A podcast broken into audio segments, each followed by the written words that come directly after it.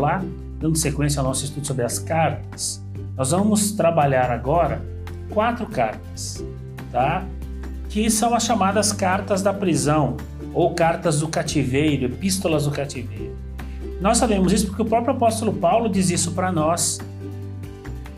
Filipenses 1, de 12 a 14, Efésios 3, 1, Colossenses 4, 10, Filemão 1, 9, 10 e 23 são os textos dessas cartas onde Paulo deixa claro que ele está escrevendo da prisão. Podemos também notar que foram escritas né, mais ou menos na mesma ocasião. Há indicações que Colossenses foi a primeira a ser escrita e logo depois escreveu a epístola aos Efésios, Filemão e Filipenses. O lugar da escrita né, é de uma prisão, a gente já sabe disso. Paulo passou por vários aprisionamentos. Né? Nós temos aí 2 Coríntios 6, 5 e 11, 23, né, que vão falar para nós desses aprisionamentos. E existem três possibilidades da onde ele esteve aprisionado e da onde ele pode ter escrito essas cartas. Éfeso, 1 Coríntios 15, 32, 2 Coríntios 1, de 8 a 11, vai dizer para nós né, que ele possivelmente pudesse estar em Éfeso. Em Cesareia, durante dois anos, né, ele ficou preso naquela região, Atos 23, 35 e 24 27 vai dar essa informação. E a prisão de Roma, que está para nós em Atos 28, 16, 30 e 31. Os estudiosos vão dizer que provavelmente é, o local da onde Paulo escreveu, dentro dessas três possibilidades, Éfeso, Cesareia e Roma, provavelmente seja em Roma. Né? Por que isso? Porque na carta aos Filipenses, Paulo vai falar da guarda pretoriana, e a guarda pretoriana estava em Roma. E ele vai falar também na carta aos Filipenses, na casa de César. Então, casa de César, Roma. Provavelmente, então, os estudiosos vão dizer que Paulo escreveu essas cartas lá da prisão em Roma. A data da escrita provavelmente entre 62 e 63 depois de Cristo. Cada uma dessas epístolas tem um tema que vai direcionar o texto de Paulo. Filipenses trata da felicidade em Cristo, Colossenses da cristologia, da importância de Cristo, Efésios é de eclesiologia, vai falar sobre a igreja, e Filemão, Filemão é a única carta pessoal de Paulo. Tá? Paulo não escreve para uma igreja e Paulo não está escrevendo para um pastor, como a carta a Timóteo e a Tito. É uma carta pessoal. Paulo escreveu para o Filemão porque o Onésimo, que era um escravo, tinha fugido, ele se converteu e agora Paulo escreve para Filemão dizendo que precisa receber o Onésimo de volta. Quando nós trabalharmos a carta a Filemão, a gente explica melhor isso, ok? Então, essas epístolas são chamadas epístolas da prisão. E a primeira delas é a carta aos Filipenses. Ela é tida como a carta da alegria de Paulo. Ela é tida como a, a epístola da felicidade de Paulo. Paulo usa especificamente três vezes a palavra alegria, mas as outras palavras, como regozijo, como felicidade, palavras ligadas a esse contexto, você vai ter, dizem estudiosos para nós, 12, 13 palavras né, é, lá do grego que lembram a questão de felicidade, alegria. É nessa carta que Paulo vai dizer, né? Alegrai-vos no Senhor, mais uma vez digo, alegrai-vos. É importante lembrar que Paulo está falando isso preso. Paulo está preso, provavelmente ele está percebendo o que está para acontecer, provavelmente ele já sabe né, que algumas coisas não estão indo muito bem para ele, e ele mesmo preso escreve para animar a igreja. Nós sabemos que Filipenses, a, a igreja de Filipos, foi uma das igrejas que mais colaborou com Paulo, que mais o ajudou. E ele está incentivando os irmãos lá de Filipos né, a que possam continuar testemunhando. Se você lê a carta com calma, você vai perceber que Paulo expressa nessa carta muitos sentimentos ligados à questão do amor, coragem, humildade, serenidade, intimidade e confiança para com o pessoal de Filipos. Se nós voltarmos ao que eu disse agora há pouco, né? Paulo está preso, ele sabe que a coisa não está indo muito bem para ele, mas ele escreve para animar a igreja. Cada um de vocês aí, né, que está acompanhando esses vídeos e que está se preparando aí nas lendo as apostilas, lendo o material, você já reconheceu e sabe que Paulo é um líder. E o papel do líder é exatamente esse. Ele, às vezes, está passando por alguma dificuldade, passando por algum problema, mas ele entende a tarefa dele. Né? Ele entende que ele precisa animar aqueles irmãos e deixar claro que, mesmo passando por aquela dificuldade, ele tem um testemunho a dar. É isso que Paulo faz na carta aos Filipenses. A igreja de Filipos, né, a gente já sabe, se mostrou companheira de Paulo. Ele vai falar isso no capítulo 4, verso 15, né, do quanto essa igreja esteve ao lado dele nos momentos difíceis. Uma outra coisa é que o Paulo vai dizer nessa carta que ele está passando por situação de pobreza, no capítulo 1, verso 13. Há fingimentos, né? ele percebe que teve gente que o abandonou, né? Gente que disse que ia acompanhar ele, ia estar junto e o abandonou. Capítulo 1, verso 18. O verso 28, capítulo 1, vai falar das oposições que ele está enfrentando. No capítulo 1, de 20 a 24, ele tem expectativa de morte, ele deixa isso claro no texto. E ainda assim ele fala de felicidade. Ele vai falar de consolação, de alegria, de regozijo. E tudo isso, né? procurando encorajar o pessoal de Filipos a que eles pudessem prosseguir na sua missão.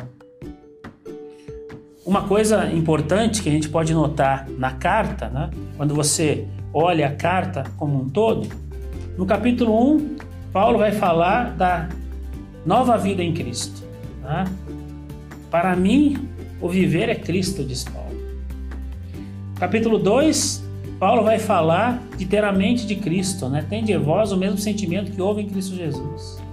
No capítulo 3, Paulo vai dizer: prossigo para o alvo pelo prêmio da soberana vocação de Deus que está em Cristo Jesus. No capítulo 4, ele vai dizer que Cristo é a nossa força. Né? Quando nós olhamos para a carta aos Filipenses, essa carta ela vai mostrar para nós ou vai evidenciar para nós essa situação aonde Paulo se vê abandonado, ele se vê sozinho, mas ele entende que, que, o, que aquilo que o fortalece, aquilo que faz com que ele possa prosseguir, é justamente a certeza de que Cristo está com ele. É isso que encorajava Paulo, é isso que fazia com que ele prosseguisse, e é isso que ele está tentando dizer para os irmãos de Filipos. Apesar de eu estar passando por tudo isso, apesar de eu estar enfrentando a cadeia, apesar da iminência da morte, Cristo está comigo. Né? Eu não me sinto fraco porque eu entendo que Cristo está do meu lado.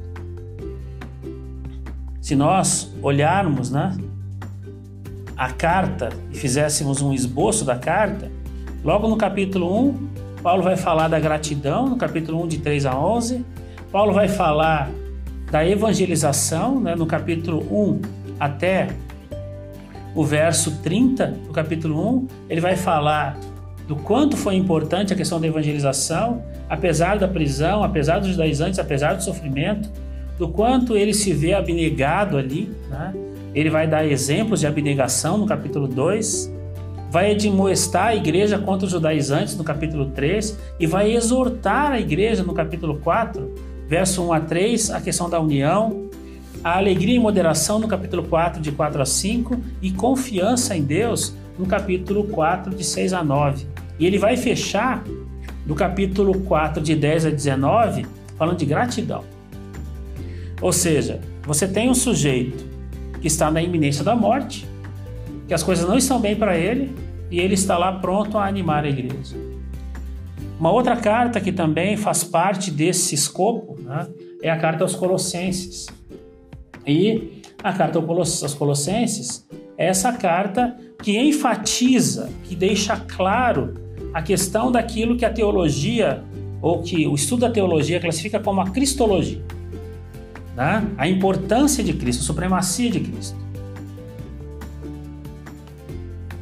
Os estudiosos vão dizer para vocês, para nós, que quando a igreja hoje, a igreja do século 21, enfrenta problemas, em problemas ligados a heresias, ligados à apostasia, ligados a tantos desvios que a gente vê por aí, os estudiosos vão dizer assim: essa igreja ou a igreja contemporânea está enfrentando isso porque ela não tem uma cristologia forte.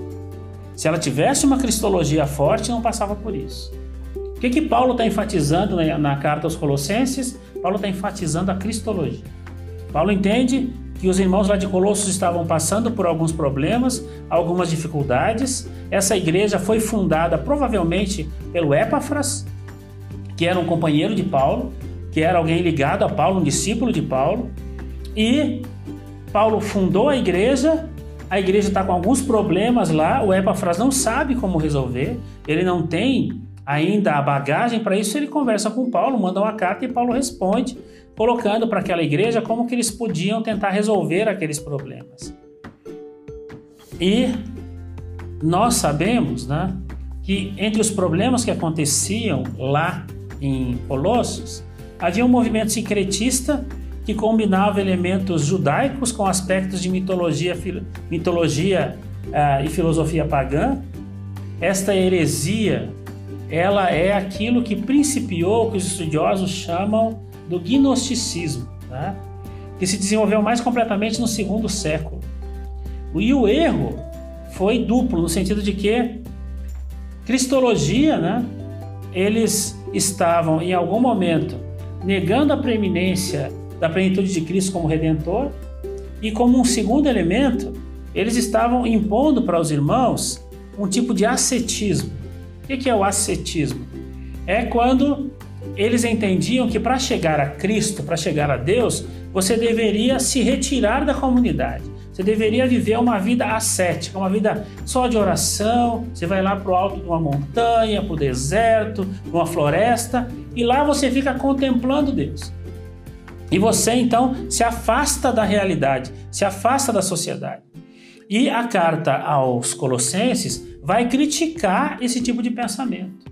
Vai criticar esse tipo de pensamento no sentido de que Cristo não tem é, uma segunda posição em relação a Deus.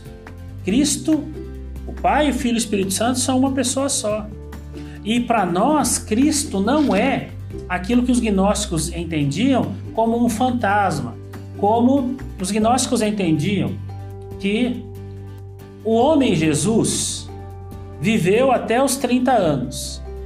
Quando ele tinha seus 30 anos e foi batizado por João, o Espírito do Cristo entrou em Jesus. Aí você tem Jesus o Cristo, que vai viver os três anos fazendo milagre, debatendo, mostrando conhecimento, porque o Cristo está nele.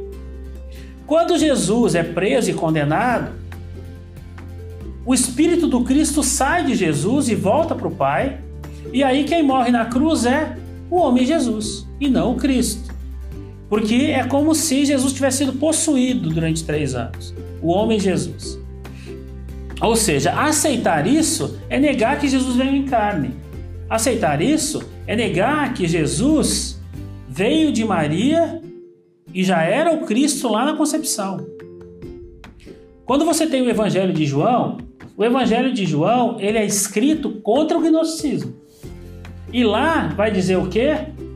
Que no princípio era o Verbo, e o Verbo estava com Deus, e o Verbo era Deus. Tudo foi feito por intermédio dele, e nada sem ele se fez. O que, que João está dizendo? Desde o começo era Cristo. Você tem a primeira carta de João, onde João vai dizer assim: Aquele que não confessar que Cristo veio em carne não tem parte com Deus. Para quem que ele está respondendo? Para os gnósticos. A carta aos a carta que nós temos aos Colossenses é uma resposta ao gnosticismo. Ele está falando e deixando claro quem é Cristo e por que, que nós temos que confiar em Cristo. O grande resumo da carta aos Colossenses é que Cristo é aquele que veio para nos salvar, nos resgatar, nos redimir, e ele veio desde o começo com essa intenção. E ele veio desde a sua concepção. Isso tem a ver com a cristologia do texto.